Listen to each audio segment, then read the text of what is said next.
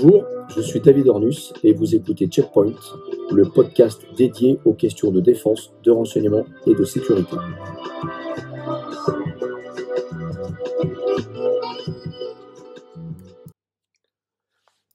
Aujourd'hui, je vous propose euh, un article que j'ai retrouvé dans mes archives et que j'ai écrit pour la revue Regard sur l'intelligence économique numéro 12, qui date de novembre-décembre 2005. Cet article s'inscrivait dans un dossier spécial et s'intitule La guerre de l'information, une stratégie globale d'expansion économique. Je trouve intéressant en janvier 2024 de prendre connaissance de cet article pour voir comment finalement pas grand-chose n'a changé depuis euh, bientôt euh, presque 20 ans, euh, et je vous livre ce que j'écrivais à l'époque. Depuis la fin de la guerre froide et la fin de l'inversion stratégique qui a nié pendant des décennies la valeur positive de l'action, la notion de conquête territoriale qui prévalait jusqu'à la fin de la Seconde Guerre mondiale a cédé la place à la notion de conquête commerciale. L'hypercompétitivité économique n'a jamais cessé d'exister, mais elle tend à se substituer aux affrontements militaires et est devenue l'expression ultime de la puissance d'une nation. De fait, la guerre économique est devenue une forme maligne de l'affrontement entre intérêts de puissance. La conflictualité de ces intérêts se manifeste à travers une compétition économique très agressive où tous les coups sont permis. Je débutais cet article par une citation de Pierre Nord, ancien euh, colonel des services de renseignement pendant la Seconde Guerre mondiale, qui disait Nous parlons de guerre subversive ou froide, ou secrète, ou politique, ou idéologique, ou psychologique, ou révolutionnaire, etc., etc., à propos d'événements identiques, ou tout au moins de même nature ou d'origine commune. Cette surabondance d'adjectifs prouve que le phénomène, ses causes, ses effets ne sont pas très clairs dans nos esprits. Si c'était clair, il y aurait depuis longtemps un substantif et il suffirait. Alors aujourd'hui, où je vais vous relire cet article d'il y a presque 20 ans, qu'en est-il de ces notions de guerre économique, de guerre de l'information, de guerre psychologique? Mais Finalement, on parle de beaucoup de choses qui reviennent à parler en fait de la même chose, qui est d'une chose est unique, c'est-à-dire la conflictualité. Dans ce contexte de guerre économique, la banalisation de l'information et de la connaissance a ébranlé les structures traditionnelles. Toutes les sociétés sont déstabilisées par ce nouveau paradigme. L'information est une matière première, facteur de compétitivité. De fait, la guerre économique prépare en permanence pour les États et les entreprises la connaissance du terrain de l'autre. Elle donne la connaissance non seulement des technologies, des savoir-faire, des organisations commerciales, institutionnelles, financières, mais aussi des ressources humaines, des méthodes de travail, des réflexions stratégiques et des habitudes tactiques, ainsi que le niveau d'intelligence de l'autre et permet d'assurer des positions d'influence sur son territoire. Ainsi, il faut savoir pour comprendre et comprendre pour agir. Aujourd'hui, plus que jamais, il convient de savoir pour comprendre, de comprendre pour agir. L'action, l'audace doivent guider notre démarche. Il est cependant alarmant de constater qu'à l'heure actuelle, les méthodes d'expansion américaines, qui n'ont rien à envier aux méthodes allemandes du début du XXe siècle, ne génèrent pas la même prise de conscience que l'impérialisme allemand du XXe siècle. Il faudrait relire des ouvrages tels que L'impérialisme américain, 1906, 1905, pardon, Le plan de guerre commerciale de l'Allemagne, 1915, Les méthodes allemandes d'expansion économique, 1919, et La paix économique, 1935, ouvrages dont les auteurs Henri Hauser, entre autres, ou traducteur Antoine de Tarlet, ont été oubliés et qui pourtant nous réapprendraient ce qu'est une dynamique d'offensive économique, commerciale et culturelle. On peut s'étonner qu'aucun universitaire ou acteur économique ne tire les enseignements du passé. Aucun ne semble se rendre compte que ces méthodes, propres à l'état d'esprit allemand, ont peut-être été traduites, lues et appliquées par notre principal allié. Ce dernier, actuellement en passe d'atteindre la taille critique dans tous les domaines, va devenir incontournable et risque ainsi de s'assurer une maîtrise complète du monde. L'autisme du monde universitaire et des institutions liées au commerce et à l'industrie sur ce sujet est inquiétant.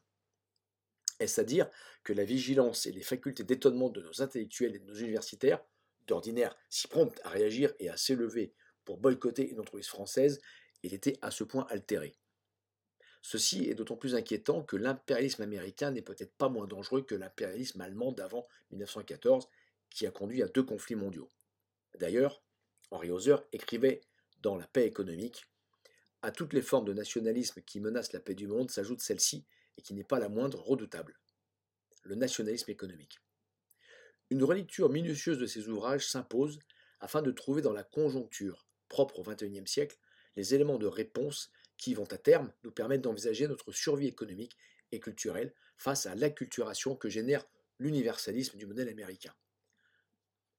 Il nous faut reprendre l'initiative et anticiper. Pour suivre les principes du maréchal Foch, il faut reprendre l'initiative qui seule permet de conserver sa liberté de manœuvre afin de ne pas se laisser encercler par la démultiplication, la diversité et l'imbrication des acteurs de la conflictualité économique. Cabinet d'audit, de relations publiques type Helen Knowlton, Burston Barsteller, de lobbying, fonds de pension et d'investissement type Carlyle, think tank, ONG type Transparency International, USAID et sociétés de sécurité privée, pour ne pas dire aujourd'hui sociétés militaires privées. Autant de vecteurs qui permettent l'accroissement de l'intérêt de puissance et qui rendent inintelligibles les nouveaux échiquiers des affrontements civils, ethniques, religieux, culturels, économiques, sociétals, mode alimentaire, système juridique ou normes comptables qui parfois se superposent et s'entrechoquent. Seule une démarche d'intelligence intégrée dans une culture globale de la sûreté et de la sécurité et de l'expansion économique permettra l'élaboration de grilles de lecture adaptées, nécessaires pour appréhender la complexité de nos environnements. Cessons donc de parler d'intelligence économique pour ne plus parler que de culture ou de démarche d'intelligence, au sens renseignement du terme. Les anglo-saxons, qui ne souffrent pas des mêmes traumatismes collectifs que nous, l'ont bien compris.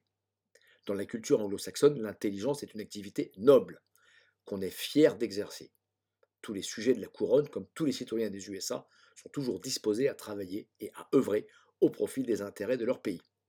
La notion anglo-saxonne d'intelligence est globale et résulte d'une culture de la connivence et du partage à laquelle la mentalité française a encore du mal à s'adapter. Avouons-le, dans nos cultures d'ingénieurs, d'énarques où le centralisme jacobin l'emporte surtout, le savoir qu'on ne partage que difficilement reste synonyme de pouvoir.